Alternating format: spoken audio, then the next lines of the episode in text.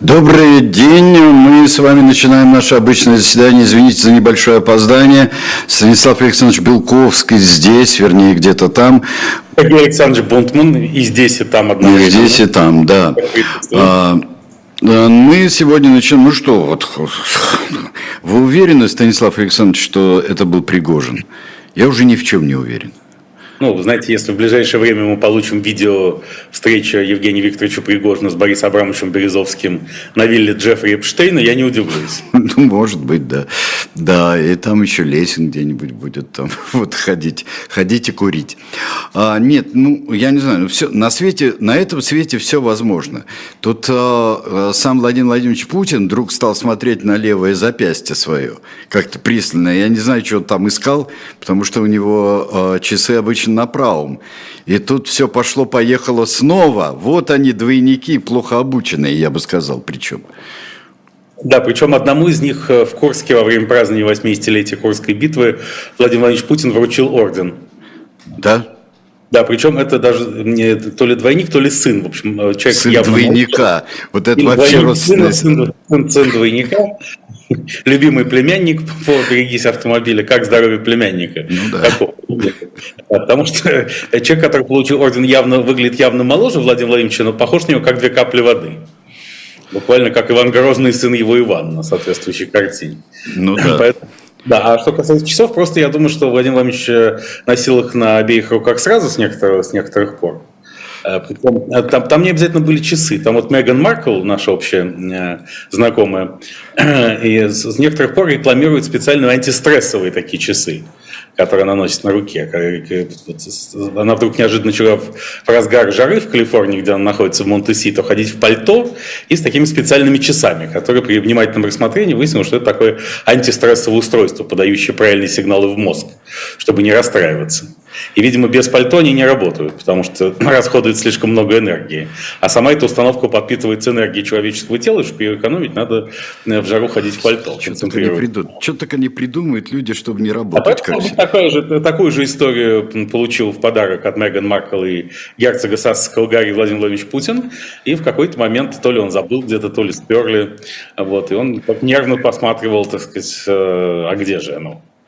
Нет, ну да, нет, ну так смотрит на часы вообще. Я уже, я уже перепутал, я уже все, а, после того, как был этот самый голос, как у Дарта Вейдера был примерно у, у Владимира Владимировича, когда он ну, это соображение безопасности, чтобы его нельзя было вычислить по голосу. Да, кто это, да, да. Определить координаты, да, конечно. Да, но в целях безопасности и улучшения качества наших услуг мы записываем этот голос, да. Вот. А тем более, как вы знаете, недавно скончался, к несчастью, человек с прищепкой на носу. Как его звали? Володарский, Леонид Володарский. Да. Он да. озвучил в 70-е, 80-е годы э, культовые голливудские фильмы, включая «Терминатора». Вот. Поэтому, может быть, так сказать, э, Владимир Владимирович решил войти в эту нишу. Э, озвучивание западной культуры своими словами, чем он занимается, впрочем, довольно давно. Ну да, ну вот все непонятно. Но если мы исходим э, из предположения, что действительно э, все эти семь человек плюс три члена экипажа, поименованные, там, как она называется в списке пассажиров, э, то э, сразу появились совершенно как э, колода, полная колода, 52 карты, получили, получились версии, которые начали все, кому не лень, раскидывать. Версии и последствия. Вот э, все-таки вы к чему слоняетесь, Станислав Александрович? Ну, я лично, я вот лично я как Белковский считаю, что это дело, э, кто бы ни был главным заказчиком, теракта, назовем это так, хотя дело по статье о терроризме и о теракте не, не возбуждено российскими силовиками. Э, я считаю, что к этому должны быть присущи, э, причастны спецслужбы Ирана и наш с вами заочный знакомый академик Александр Аганович Чубарьян. Я сейчас объясню почему. Почему, Александр Аганович? Там, сейчас, сейчас, сейчас все, все станет ясно. Потому что, понимаете, тут важно не только когда взорвали или сбили самолет с Евгением Викторовичем Пригожиным и его соратниками. Но, вернее, не только сам факт, что его сбили, а когда. А его сбили ровно тогда, когда на YouTube-канале Белковский появилась премьера э, моей новейшей программы «Время Белковского», посвященной двум сюжетам. Учебнику российской истории для 11 класса, к которому имеет отношение академик Чубарьян. Так. Там подробный разбор. Я целиком прочитал весь учебник и подробно его разобрал. А другой сюжет был скандальный развод Бритни Спирс которым могут иметь отношение иранские власти и спецслужбы. И поэтому, несомненно, вся эта история была специально инсценирована таким образом, чтобы отвлечь внимание от премьеры времени Белковского. Поэтому, если наши, я хочу обратиться к нашей аудитории, если мы не хотим идти на поводу у террористов и их мрачных мотивов, то я призываю всех посмотреть немедленно время Белковского. Да, посмотри, нет, не, не, так, я прошу прощения, не немедленно, а после, э, после 16 да, часов московского времени. Безусловно. Да, да, просто да. это, извините. Первый, это... Нет, ну, при первой же удобной возможности посмотреть и подписаться на канал Белковский. А, а в том, что касается других версий, вы знаете, что уже неожиданно, как сообщают некоторые телеграм-каналы, появился первый подозреваемый у следственных органов. И кто? Это, это бывший пилот Евгений Викторович Пригожина и совладелец, бывший тоже совладелец э, авиакомпании, который принадлежал погибший самолет Embraer, Артем Степанов. Некто Артем Степанов. И у Артема Степанова по предварительной версии следствия был мотив – соучаствовать в этом. Во-первых, он имел доступ к самолету, это не мотив, а, во-первых, у него были возможности, он имел доступ к самолету, и, как сообщила э, стюардесса Кристина Распопова, кажется, ее звали, своим родственникам незадолго до трагедии, самолет зачем-то увозили на внеплановый технический осмотр и ремонт сразу перед этим полетом. К чему господин Степанов мог иметь отношение, и господин Степанов куда-то исчез прямо накануне трагедии. И вроде как уехал на Камчатку, с одной стороны, но найти его невозможно. А мотив его стал вот в чем. Еще в прошлом году э, он попал под санкции Минфина США из-за связи с Евгением Викторовичем Пригожиным и всей этой командой. И э, не скрывал этого, и не скрывал в беседах с журналистами, что крайне этим расстроен и разочарован, и никак не рассчитывал на то, что, будучи всего лишь пилотом и номинальным совладельцем, номинальным, конечно, это просто на него было оформлено, этой авиакомпании он вдруг попадет под международные санкции, лишится возможностей для бизнеса с иностранными партнерами, перемещений по миру и так далее.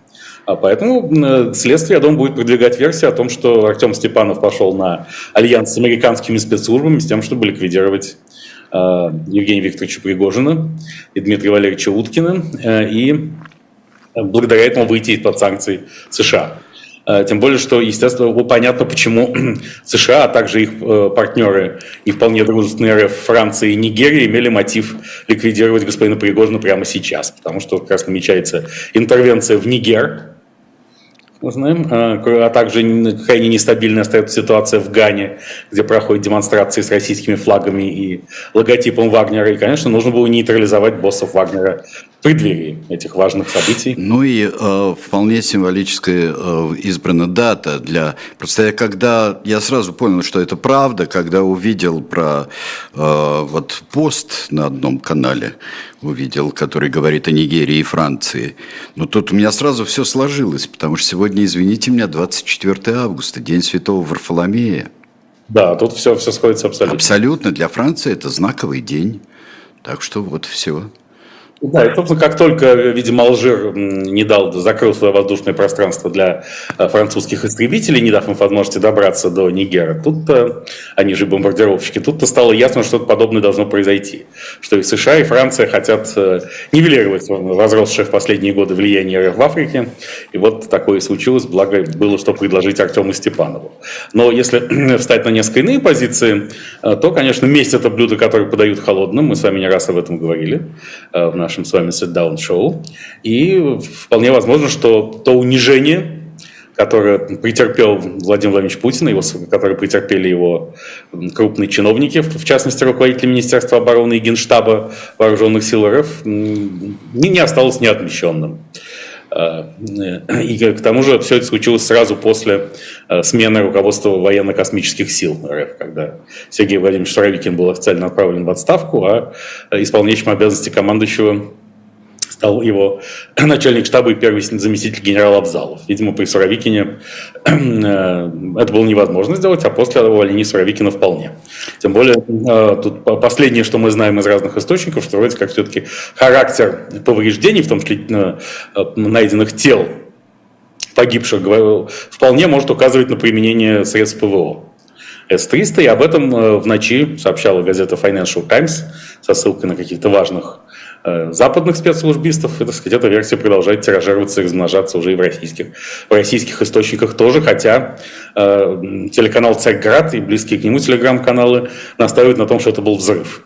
И если это был Артем Степанов, то предполагается, что в процессе вот этого неожиданного внепланового техобслуживания и ремонта самолета Embraer там в шасси что-то такое заложили. Ну да, ну, ну много всего есть, но все-таки вот а, и та, и другая версия очень громоздкие, потому что ПВО хоть двух Суровикиных сними с воздушно-космических сил, а, а, то а, все равно это же не Суровикин нажимает на кнопку там и запускает все это. Даже MH17, в общем-то, понятно, понятно стало, кто где что запускал и где кто нажимал по Боингу, когда буки, буками стреляли. Но, но тут это как масса все-таки свидетелей каких-то есть. Конечно, ну то есть, э, случае, тут э, единой версии пока мы не найдем.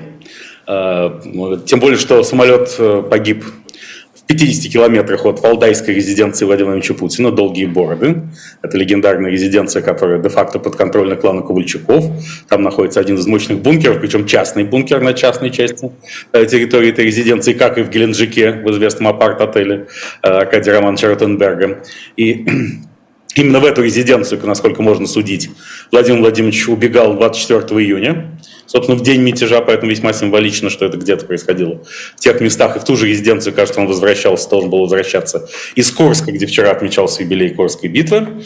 А, поэтому ну, просто самолет мог оказаться в опасной близости от резиденции. И резиденция вся окружена комплексами ПВО.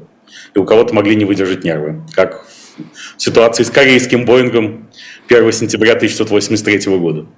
Ну, может быть, может быть, конечно, все, но э, факт тот, что, наверное, более, более 90% все-таки э, говорит о том, что Пригожин и Уткин там погибли. Теперь, да. теперь последствия. Какие последствия? Вот здесь Сергей из Киева. Э, вот э, поздравляю с вашим постом. Э, Сергей из Киева, 31 год. Он спрашивает, будет ли это э, иметь влияние на боевые действия. Но, по-моему, не сама смерть, а отвод э, Вагнера уже имел какие-то, какое-то влияние на боевые действия. Прямого влияния нет. Но это будет влиять на ситуацию в Африке, безусловно.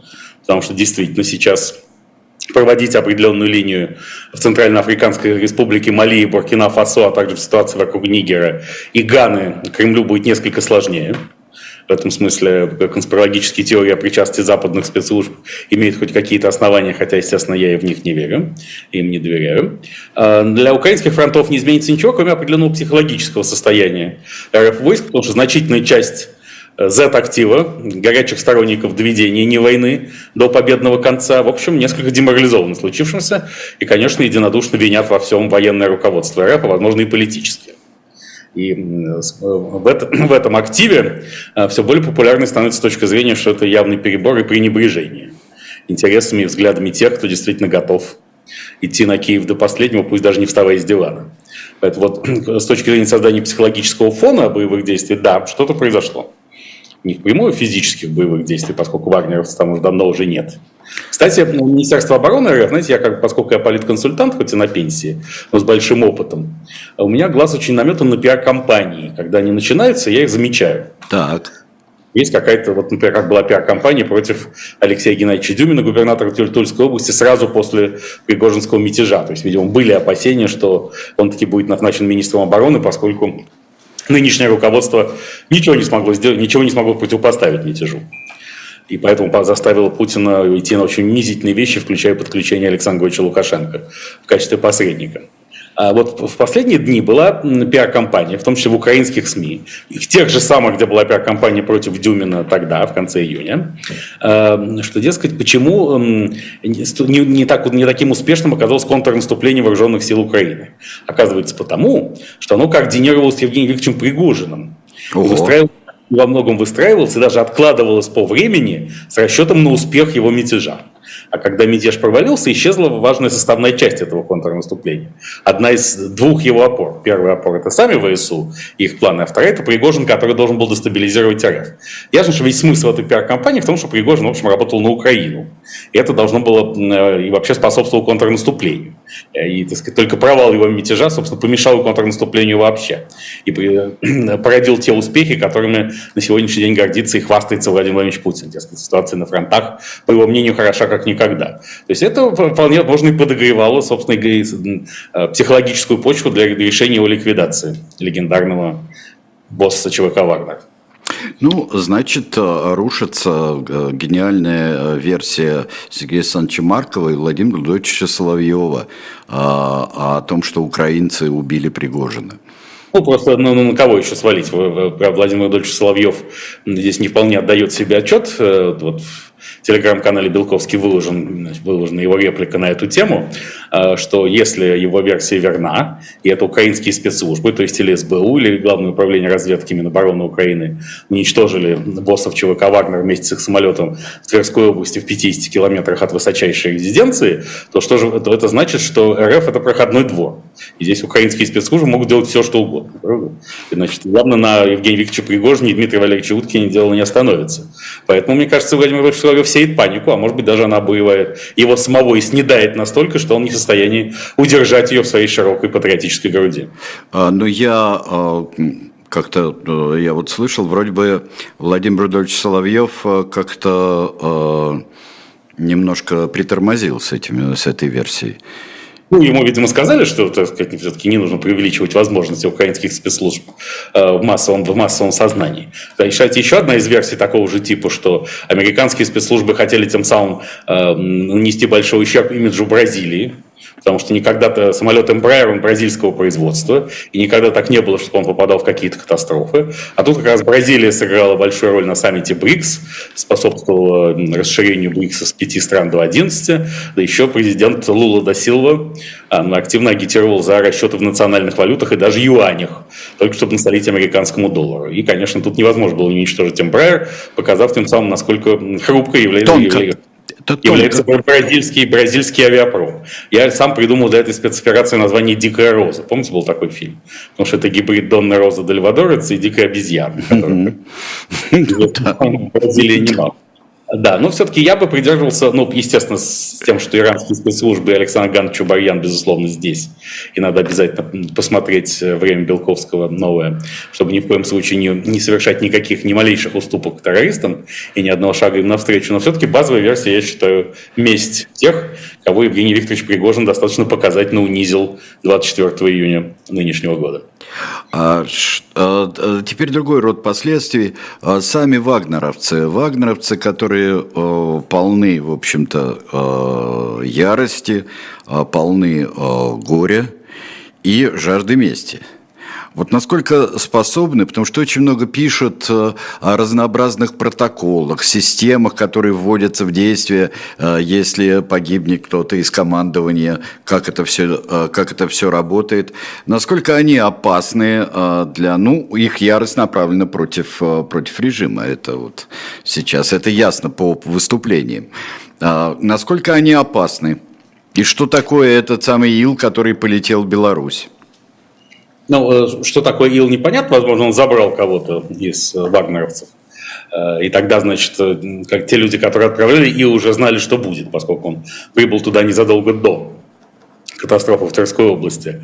Уже говорили несколько дней о том, что, впрочем, палаточный лагерь в селе Цель протасевичского самоуправления, как мы помним, да, э, значит, э, Белоруссия сворачивается не в связи с э, какой-то физической угрозой Евгения Викторовича Пригожина, а в связи с необходимостью перемещаться в Африку, и а, планы, видимо, захвата Сулукского коридора все-таки оказались блефом, хотя польское руководство, включая премьер-министра Матеуша Моровецкого, заявило, что без Пригожина Вагнер стал еще опаснее, отвечая на ваш вопрос, но это понятно почему потому что правящая партия «Право и справедливость», польская правящая партия, живет интенсивным ожиданием 15 октября парламентских выборов. И здесь вот угроза большой войны, которую эта партия и правительство Моровецкого предотвратят в преддверии выборов, это важный элемент предвыборной стратегии. Поэтому они должны запугивать, будут запугивать Пригожиным до 15 октября, а потом спокойно забудут о том, что такой выдающийся полководец существовал на свете. Я не очень верю в то, что Вагнер может организовать какое-то системное сопротивление. Все-таки лидеров в этой системе сопоставимых по потенциалу с, э, по политическому потенциалу с Пригожиным, а по военному Суткиным нет или почти нет. Но, вре... не но так... неужели мы так хорошо знаем вот тот самый знаменитый совет командиров Вагнера? Нет, мы его не знаем, тем более поступают противоречивые сведения. Согласно одним сведениям, совет командиров собирался вчера в 22.30 и что-то решил, но это решение ничего не обнародовано. А по другим данным, значительную часть командиров уже задержали. В том числе задержали тех, кто находился во втором самолете Пригожина, взлетевшего Москвы, из Москвы и благополучно севшим на военном аэродроме близ Москвы обратно, когда поступило известие о крушении Эмбрайера в Тверской области. А поэтому э, поступают очень противоречивые данные, э, подтвердители оценить достоверность которой достаточно сложно. Поэтому все там может быть, там есть харизматичный командир Антон Елизаров, Лотос, еще кто-то есть. Но независимо от этого, я не думаю, что какие-то э, действия сопоставимые по масштабу масштабу и качеству с 24 июня с мятежом э, возможны силами Вагнера. Но, но еще раз повторю, что, конечно, это большой деморализующий удар по вообще всему активу спецоперации Z. И, возможно, организаторы ликвидации Евгения Викторовича Пригожина не учли этого обстоятельства, поскольку для них было важно восстановить полностью единоначалие и показать, кроме всего прочего, кроме самого акта мести, что здесь вам не тут, что так так нельзя поступать с РФ государством имени Владимира Владимировича Путина, как это сделал Евгений Викторович Пригожин пару месяцев назад, всего лишь два месяца назад. Вот нельзя. Это нужно было предъявить. Вот так, так будет с каждым кто. Вот. Но это, сказать, еще вот, э, поскольку и так нельзя сказать, что э, многонациональный РФ народ сильно психологически мобилизован для войны до победного конца, совершенно нет. Э, он, он, он пытался бы уклониться от нее полностью. Но есть действительно так, такой сильно мотивированная часть актива, которая очень хочет взять Киев, там, уничтожить украинский народ, совершенно не прикрываясь какими-то конструкциями, что, дескать, мы воюем не с украинцами, а с англосаксами и их пособниками-нацистами, окопавшимися в центрах принятия решений в Украине. И вот для этих людей это все событие с большим знаком минус. Они, конечно, не пойдут свергать режим, но и умирать за этот режим у них мотивации становится гораздо меньше. Кстати, сегодня Александр Гельч Дугин, большой русский философ, э, выпустил достаточно двусмысленные, двусмысленное сообщение в своем телеграм-канале, еще раз напомнив, что два человека, он сам и его ныне покойная дочь Дарья Александровна Дугина-Платонова, молились за Евгения Викторовича Пригожина. Поэтому получается, что в этом молитвенном братстве Александр Гельч Дугин остался один, а Евгений Викторович и Дарья Александровна уже молятся за него там. Ну да, получается так. А, получается так. А, ну вот еще есть какая вещь. Ну вообще-то военное командование и вообще военная верхушка России, причастная к этому, мне кажется, они как были убеждены, так и суть убеждены сейчас, что э, партизанщина, она же инициатива, вообще в военных действиях это вред. Ну, вред. Военных, военных, и любую инициативу военных... считают партизанщиной, в том числе и ура патриотическую и такую вот. Безусловно. Э, не случайно Игорь Всеволодович Геркин-Стрелков так и не смог прорваться на фронт в каком-то осязаемом качестве и сейчас оказался э, в СИЗО Лефортово, откуда, ну, так сказать, уже отправится в места лишения свободы достаточно внушительным сроком, э, каким бы комфортными ни казались ему условия пребывания в Лефортовской камере. Тут его соратники пишут челобитные, то Владимиру Владимировичу Путину, то уполномоченный по правам человека госпоже Москальковой, но мы же знаем, чем эти челобитные кончаются. Что, что, что, что происходило со всеми, кто действительно думал, что надо написать товарищ Сталин произошла чудовищная ошибка, и от этого что-то изменится. Инициатива, э, как помните, что Владимир Путин еще в первой своей книге «Разговор от первого лица», кстати, изложил знаменитую историю «Инициативников не берем». Я не знаю, действительно ли он ходил устраиваться в КГБ СССР и слышал такие слова, или это такой Оля Лукой, э, он любит такие изобретения. Но так или иначе это отражает его собственное понимание мира. Он должен, он контрол-фрик, он любит контроль, и он должен все контролировать. А, у меня был один знакомый крупный бизнесмен в 90-е годы, который объяснял мне довольно странную смысловую конструкцию. Понять, которую тогда в силу молодости еще больше глупости, чем сейчас, я не мог. А, я понял ее только потом, а, ретроспективно. Он мне объяснял, что если кто-то приходит к тебе с какой-то хорошей идеей, которая тебе нравится, и которую ты хочешь реализовать, ты саму идею возьми, но человека, который тебе ее принес, не бери, а поручи реализовывать эту идею другому. Почему? Потому что если человек пришел к тебе с идеей, у него есть какие-то там тайные соображения, которых он тебе не сказал. И ты не сможешь контролировать реализацию этой идеи если он энтузиаст. А ты поручи человеку, которого ты сможешь контролировать. Вот Владимир Владимирович Путин действует абсолютно в рамках этой логики. Неважно, если кому-то суждено брать Киев, то только по его указанию тем людям, которые будут брать Киев именно так, как он скажет, а не по собственной инициативе, разрывая на груди рубашку и имея какие-то собственные представления о, о том, как должна быть устроена Россия. Россия должна быть устроена только так, как это видит Владимир Владимирович. И никакие советчики в этом деле ему не, не, не нужны. Какую бы мелкую практическую пользу они не могли принести ему по дороге в качестве попутчиков. Но это очень убогая стратегия вообще-то. Она, она приносит какие-то вот результаты на уровне там, группы, на уровне ячейки, э, небольшой компании, на уровне даже большой э, компании, какие любит Владимир Владимирович Путин. Это как не работает. Если считать, как Владимир Владимирович Путин, что э, главный критерий эффективности степень контроля, то приносит. А, ну да, ну, нет, ну если это считать, ну это просто ложная идея, вот и все. Вот. Ну, ну. Владимир Владимирович так не считает, э, условно ну, говоря. Ну, это, это, это, это его дело и наша беда, вот я, я ну, бы сказал. Неважно там, какова экономическая эффективность «Газпрома». Да? Когда-то вышел доклад компании Сбербанк CIB, э, по в 2017 году, где совершенно справедливо, на мой взгляд, утверждалось, что вообще экономический смысл «Газпрома» стоит в том, чтобы кормить его подрядчиков по строительству трубопроводов а, потому что сказать, вот все центры прибыли «Газпрома» находятся за пределами самого «Газпрома». А потом Сбербанк CIB дезавуировал этот доклад, там все, кто-то извинялся за это за все. Но устраивает ли это Путина? Да. Потому что главное, он контролирует «Газпром» при нынешнем руководстве. Он знает, где что лежит. А если туда придут суперэффективный менеджер, но он не будет знать, где что лежит, ему такой эффективный менеджмент даром не нужен. Ну да. Ну да. Я, я тоже я всегда считал, что театр, например, это э, заведение, цель которого э, хоть как-нибудь отвлечь актеров от пьянства беспробудного. Вот, ну и это, в общем-то, правильно. Это та же логика абсолютно. А, как... Да, а, поэтому, кстати, театры можно передать в состав Минздрава э, и состав Министерства культуры. Прекрасный лоббистский проект. Нет, ну, всегда, Но... ну, всегда же у нас был ведь а, Литфонд, ведь э, Литфонд, когда он образовался в XIX веке, литературный фонд помощи неимущим и пьющим литераторам. Это вот так вот называлось. Нет, ну, ну это, это название гораздо глубже, чем кажется на первый взгляд. И неимущим, и пьющим как антонимы. Угу. А, да, потому, потому что а, если литератор неимущий, ему не на что пить. А если он пьет, значит, ему, ему есть что потратить. Поэтому это фактически помощь неимущим и имущим литераторам. И, кстати, сейчас же стоит большой вопрос перед той самой патриотической общественностью, которая деморализована актом мести в небе над э, Балагом. Это же в Балагом происходило, все, в Балаговском районе. Да. То есть, э, это что за остановка? Благое? Да, да, да, да. Вот. Э, что где будут хоронить Пригожина и Уткина?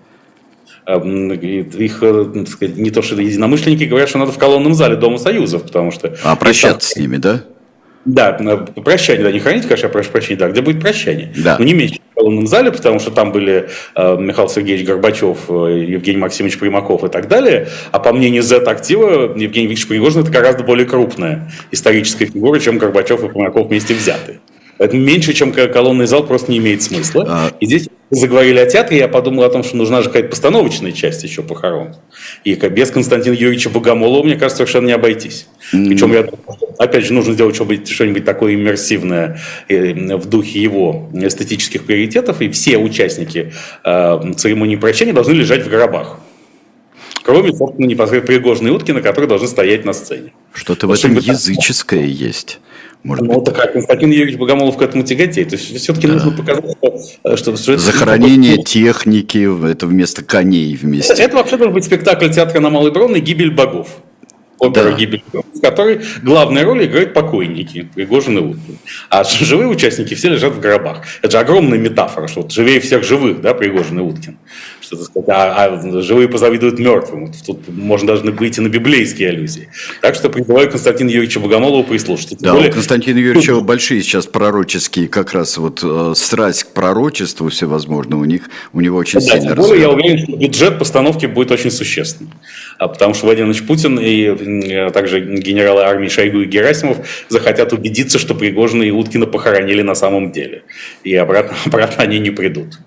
А, ну да, а, конечно. Я вот, переходя на нашу а, грешную землю, и вот а, мысли в ее категориях, а, у меня вопрос, а разрешат им Вагнер-центр для прощения в, ну, в Петербурге? Это, я думаю, большая проблема Александра Дмитриевича Беглова, губернатора, потому что для него сейчас очень важно вообще избегать, избежать каких-то ни было массовых мероприятий. Ибо он тоже был объектом жесточайшей критики господина Пригожина со стороны господина Пригожина, и тут он может оказаться под боем, если вагнеровцы и сочувствующие со всей страны явятся в Петербург хоронить. Но что-то мне подсказывает, что этих массовых мероприятий никто не допустит. Их потенциальные лидеры будут нейтрализованы превентивно. То есть, в частности, посажены хотя бы на 15 суток за неосторожное высказывание, дискредитирующие вооруженные силы РФ.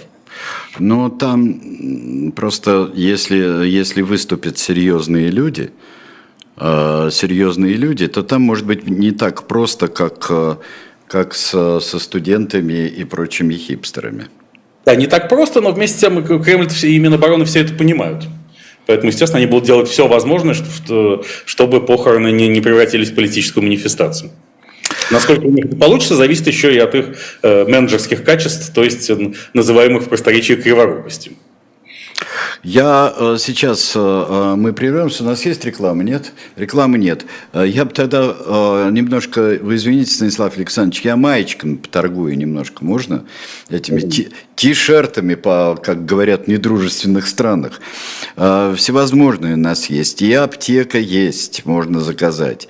И аптеку за углом, вот я уже сказал, и будем наблюдать, можно заказать.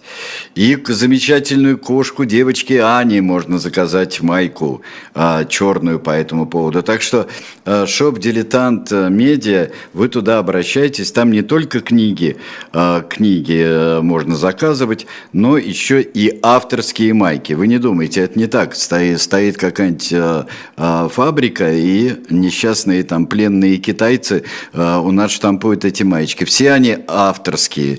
Так что вот, пожалуйста, заказывайте, раскупайте по своим размерам от, от эски, по-моему, до э, двух XL. Вот так вот. Вот, я все сказал, я поторговал немножко, а теперь мы, мы можем продолжать. Я про Чандраян бы спросил, Чандраян-3. А ведь это если мы отойдем или от обиды и горя, что не получилось у нас Луна-25, а, ну, дошла, но не так, как хотелось. Но это вообще великая абсолютно вещь, то, что сделали индейцы-то. Это абсолютно да. великая вещь. Попали на Южный полюс Луны, где много природных ресурсов.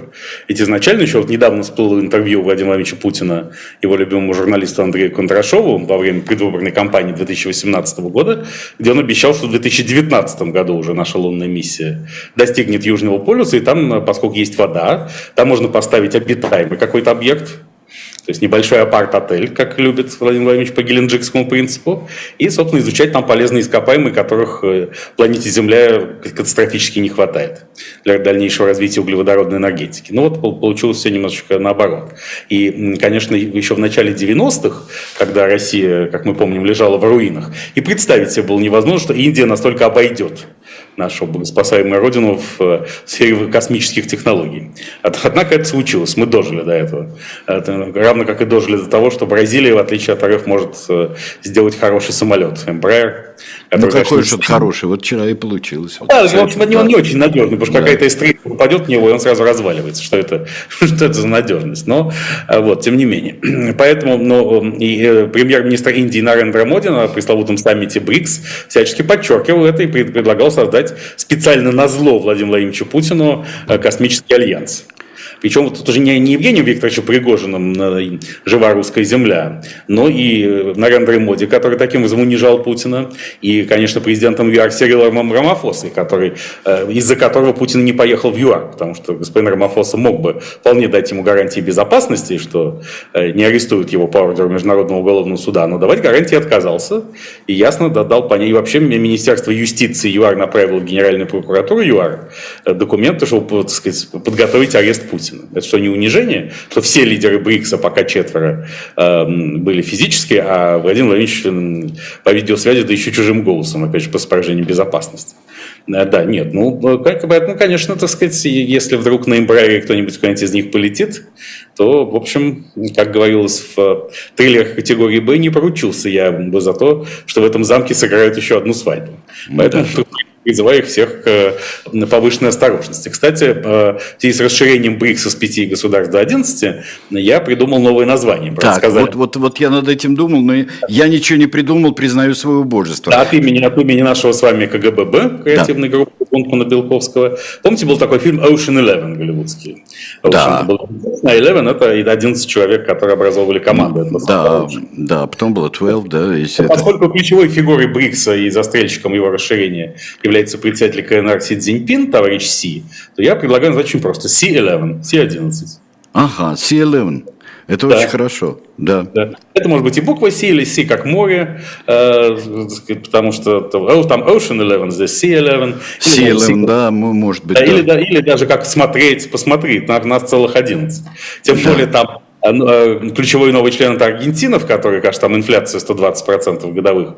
И только что происходит девальвация и песо. И самый популярный президент, кандидат в президенты Хавьер Милей, который еще Милей, ну тоже что-то русского.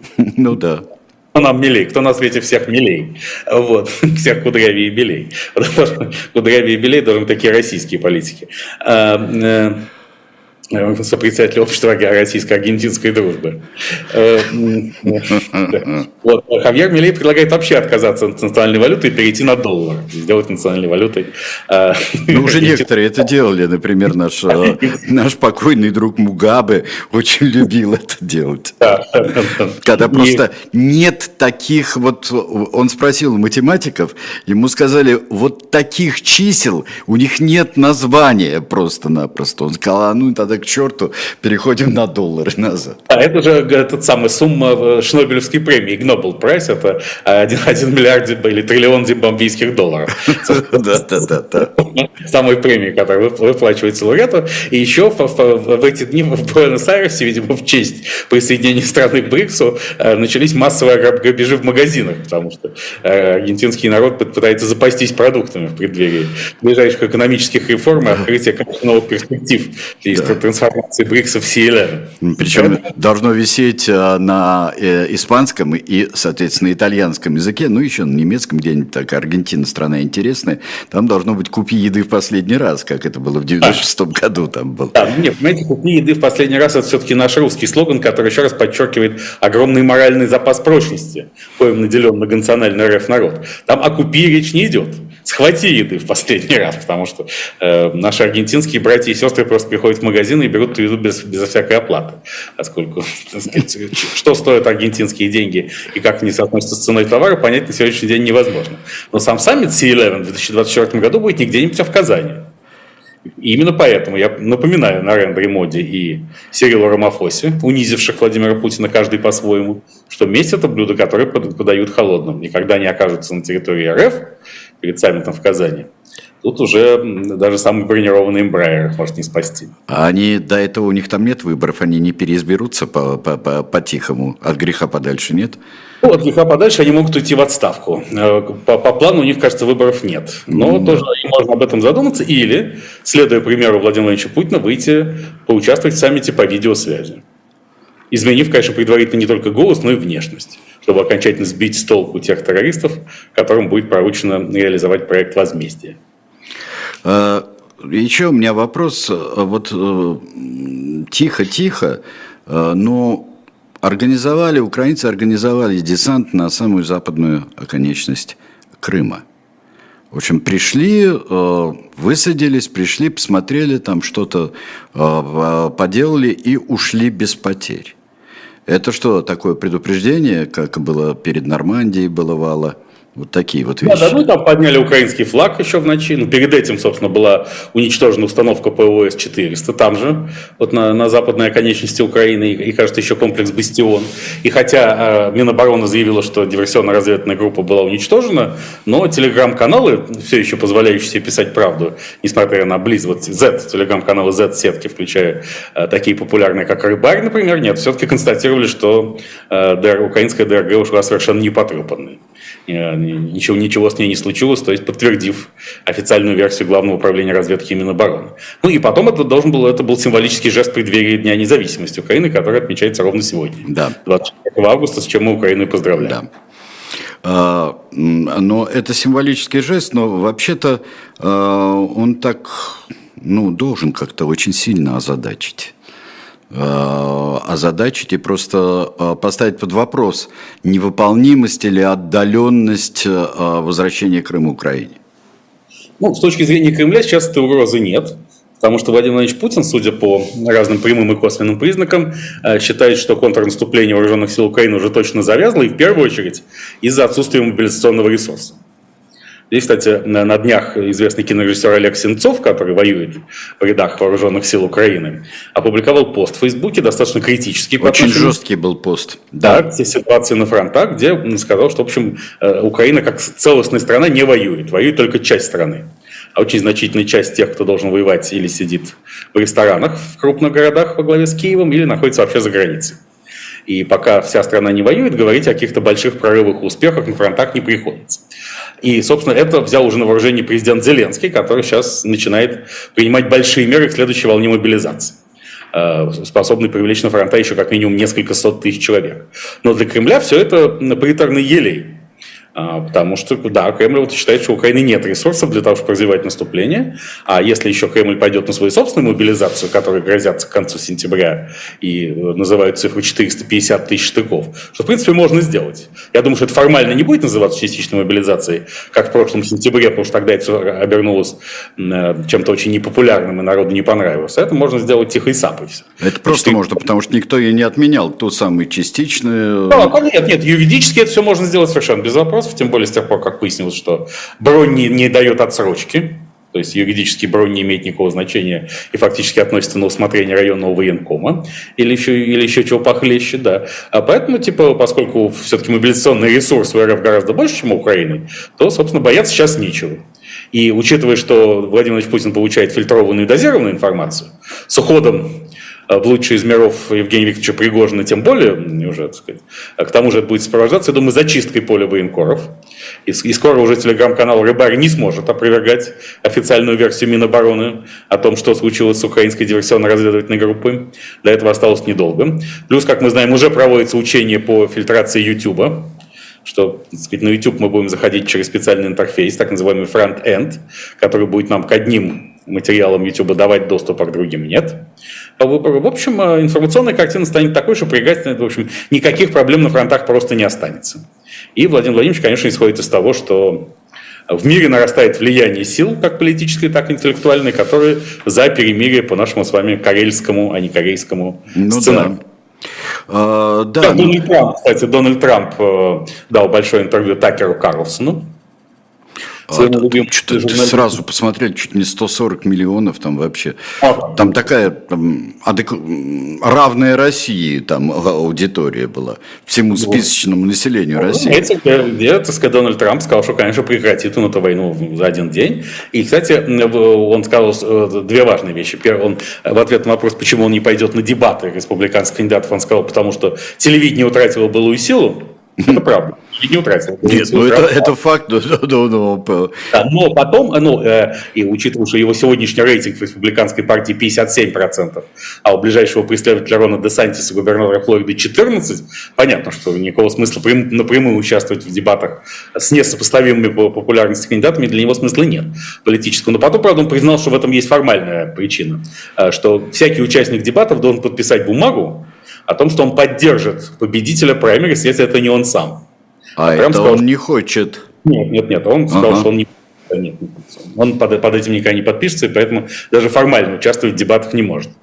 А, но там он, опять же, заливал Владимир Владимировича уши в приторной еле о том, что вот если его едином не обязательно он сам, если все-таки он попадет жертвой глубинного американского дипстейта и подпишет сделку со следствием, с правосудием, отказавшись от участия в президентских выборах, но если его единомышленники, они явно преобладают в республиканской партии как среди кандидатов, так и во всех слоях современного республиканизма, если они сказать, придут к власти, то, конечно, это будет далеко не такая последовательная и мощная поддержка Украины, как сейчас при Джозефе Байдене. Кстати, на этом фоне Кремль пытается захватить контроль над э, медиа-империей Руперта Мердока и, конечно, ее жемчужный телеканалом Fox News. Вы знаете об этом, Сергей Александрович? Нет. Нет, нет. Но неожиданно выяснилось, что новая girlfriend, и, скорее всего, будущая жена, последняя, ну, последнюю вор не берет, как известно, но возможно для 90 с лишним летнего Руперта Мердока, э, последняя жена, это э, бывшая теща Романа Аркадьевича Абрамовича,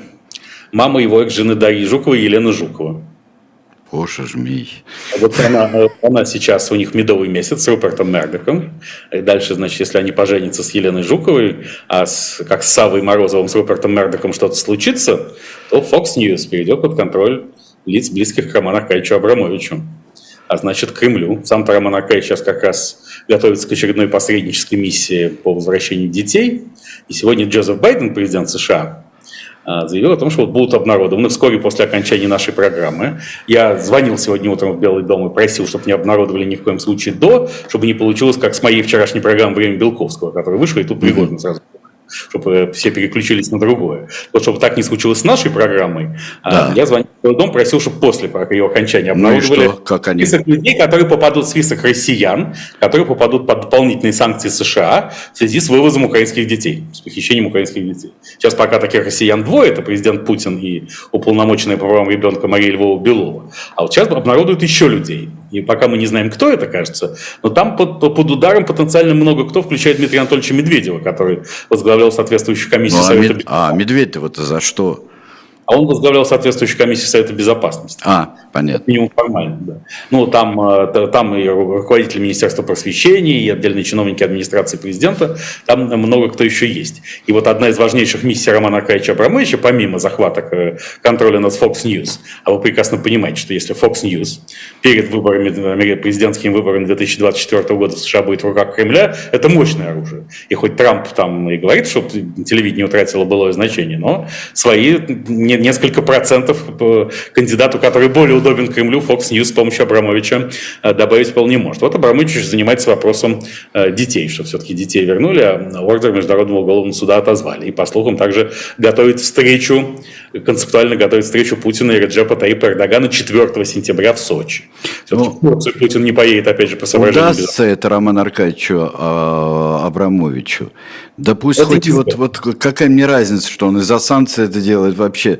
Если дети будут возвращаться, в большом количестве, хоть в большом, хоть в малом. Да. А, кстати, Ради Роман, Бога. Роман Аркадьевич будет, пап, будет папой римским, потому что его конкурент на этом поле это папа Франциск. Посмотрим, естественно, как э, говорил известный персонаж Романа Федора Михайловича Достоевского «Бесы», «Э, благо, «Благослови вас Господь, но при совершении лишь добрых дел». Кстати, авторскими правами на роман «Бесы» может обладать тоже Абрамович. Вы знаете эту историю? Нет? А, да, да, да, да, да. Потому что он да. погасил карточные долги Достоевского в Баден-Бадене. И поэтому в регрессном порядке может приобрести авторские права на великие романы Достоевского, на пятикнижие. Представляете, приходите вы в дом книги на Новом Арбате, а там написано «Абрамович – идиот». Вот, как ты хочешь, так и трактуй это дело. Ну, здорово. Вообще-то хорошо, конечно, это. Надо чьи-нибудь долги заплатить. Я, я понял сразу, почему встреча Раджифа Тайпа Эрдогана с Путиным должна состояться именно 4 сентября в Сочи. А почему? Потому, потому что 3 сентября День Победы над Японией. И я все-таки думаю, что именно в этом году в, в Токио поедет новый посол Российской Федерации Михаил Захарович Шафутинский. Потому что 3, 3 сентября, День Победы над Японией, только такой посол может отмечать.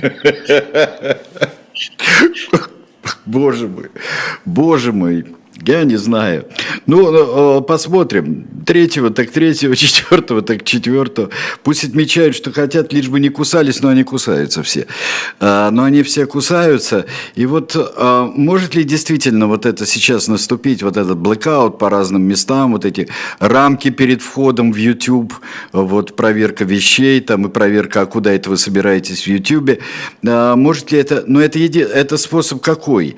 Каким-то образом приблизить приблизить э, э, реальность в головах людей э, к тому, что про это думает Путин, что ли? Про реальность. Ну, разумеется, ну, тут же есть опыт китайских партнеров. Владимир Владимирович, как всякий консерватор-индуктивист, любит опираться на чужой опыт. Ну, на свой тоже, если он успешен. А все-таки, как для Control Freak, он, для него важно, что успешной может быть только полностью контролируемая система. Свободная система, где он не знает, что происходит, успешной быть не может. А, так он и так не знает, что происходит, даже в нашей несвободной системы. Эти да. все а, папочки и шмапочки, это же, это же просто... Какой может быть контроль у него над всем, а, если ему только папочки приносят, если он сам ничего не знает, что происходит на свете? Нет, ну это его сознательный выбор, к тому же он отчасти соответствует принципам цифрового детокса по Ксавье Шмидт. Он использует только те источники информации, которые вызывают у него положительные эмоции. А в интернете он же не знает, правда написано или нет. И зачем будет себя перегружать? Он исходит из того, что если кто-то его систематически обманывает, то он потом об этом узнает, и что-то, что есть Евгений Викторович Пригожин. Но он, поскольку с ним работают очень опытные и техничные люди, он об этом никогда не узнает что так сказать, что-то пошло не так. Там все, так сказать, все за подлецо. Но опыт китайских партнеров, конечно, будет учтен, потому что китайские партнеры показывают, что такую систему тотального контроля, в том числе с помощью социального капитала, можно построить. А раз ее можно построить в китайском масштабе, то в каком-то уменьшенном. Версии Light, конечно, не такой тотальной, можно построить и на российской почве. И Российская Федерация будет, безусловно, к этому стремиться, поскольку туда ее толкает логика изоляции. Если уже Россия изолируется, то изолироваться надо по-взрослому. То есть и от источников информации, которые разрушают картину мира, сообразно которой Россия оплот правильных консервативных ценностей и последний центр нормальности на карте мира, объятого безумием. Да.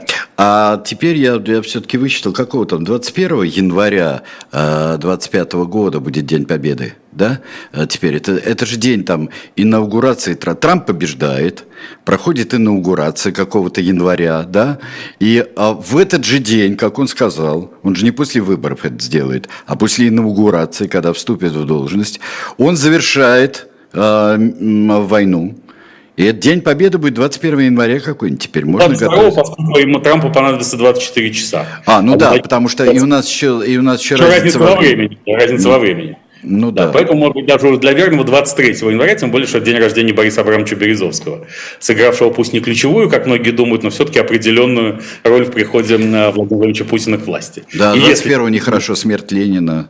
Да, вот, если 25-й Татьянин день, да. Угу, понял. Хотя смер... отмечать смерть Ленина в каком-то смысле правильно, потому что он создал Украину, и в этом смысле его смерть А, праздник. может быть, кстати говоря, неплохо, но он не успеет, Трамп не успеет. Трамп не успеет, конечно, особенно с учетом разницы во времени. Или, правда, есть еще вариант, я надеюсь, что Конституционный суд признает его соответствующим российской конституции, это отменить разницу во времени вот на какой-то срок и жить э, там пару дней по Вашингтонскому времени. До этого надо беречь Медведева, он был большой мастер туда-сюда гонять будильник. Да, вы знаете, что и при этом Медведев является культовой фигурой, поэтому российского вампир-сообщества. В России ага. же есть вампир. В России есть вампир-сообщество, я вам назову точную цифру, сколько в России вампиров. 3,72 населения РФ. И благодаря медведевской вот реформе времени светало где-то, то есть становилось светло примерно в 10 утра. Угу. А до 10 утра была тьма. Поэтому вампир, любой обычный российский вампир, э, мог доехать на работу еще затемно, что было очень удобно. Потом Путин раскрутил это все назад и стало светать очень рано. И, теперь, и по вампир-сообществу был нанесен большой удар. Но зато раньше темнеть стало. Там, да, но, но все равно рабочий день ты это так волюнтаристским образом не сдвинешь, да, поэтому, сказать, кроме того, многие вампиры, к сожалению, не в состоянии сделать каминг-аут и признаться, что они принадлежат к вампир-сообществу, это тоже большая проблема. И сейчас в связи с наступлением духовных скреп пока не ясно, удастся ли это, хотя были целые арт-проекты мощные, э, пропагандистская кампания, типа вот фильм «Вампиры средней полосы». Да, великолепный фильм, кстати. Но он так не очень соответствовал идеологии, э, потому что э, там были сказаны две вещи. Во-первых, дневного света вампиры не боятся – солнце, по-настоящему, да. И, а, и было сказано, что никогда вампиры так хорошо не жили, как при Путине в, новогодне, в новогоднем эпизоде. Это безусловно. Про Медведева да. ничего не было сказано. Да, ну, э, ну, слушайте, это сектранцы, понимаете. И если бы не уступил Медведев престолу Владимиру Владимировичу, то его имя осталось бы в этом фильме. Но вот эти манипуляции со временем, конечно, они чрезвычайно важны с точки зрения социального мира и гармонии, поскольку, в общем, э, ну, очень многие вампиры поддерживают спецоперацию «За». А, ну, это смотря какие, да. Я, я вот недавно... Да, ну, там все-таки там, э, знаете, ведь что нужно России для того, чтобы полностью возродиться? Свежая кровь. Это совершенно очевидно. Ну да. Как говорил в том же, как говорил э, Галкин в том же новогоднем эпизоде, он, даря банку крови трехлитровую, он говорил, кровь хорошая, свежая, болгарская, говорил он тогда. Вот, выходя из замка в грязи тогда. Э, прелестно совершенно был эпизод. Вот э, смотрите, а, давайте, давайте зафиксируемся вот все-таки на а, вчерашнем сегодняшнем дне. Вот если так сказать, Путин все-таки показал, что он а, снова главный что он снова э, держит, ничего не забывает, э, поцелуй смерти может выдать, ради бога, там помириться со всеми другими донами э, может, но он ничего не забывает и свое, своего э, добьется. Такой сигнал есть от него? То, что вы сейчас сказали, два разных, более того, взаимоисключающих сигнала в одном флаконе. А он показал, что он показал, что он человек мстительный, ничего не забывает, и так унижать его нельзя. Но при этом он не показал, что он главный. А, потому что, понимаете, э, все-таки правитель большой страны, к которой имеет отношение, собственно, подданным которого являются, были все погибшие в этом самолете Embraer, э, не должен был бы убивать их террористическими методами, не так ли? Ну хорошо, если Пригожин не прав, то нужно было возбудить уголовное дело по статье о попытке вооруженного захвата власти и отправить Пригожина туда, где сидит сейчас Геркин Стрелков и еще кто-то. И это было бы, так сказать, э, нормальной реакцией самозащиты государства, независимо от того, кому мы симпатизируем или не симпатизируем в этой истории. Но так же не было сделано. Сначала Путин был дважды унижен, 24 июня во время мятежа, который не закончился неудачей. И просто если понимать, что целью Пригожина не был захват власти, а было только сохранение определенных позиций, то Пригожин своего добился. Он сохранил определенные позиции, пусть и не все, но альтернативой этому был, был его собственный арест и полный разгром Вагнера, который, на которого благодаря мятежу Пригожин избежал.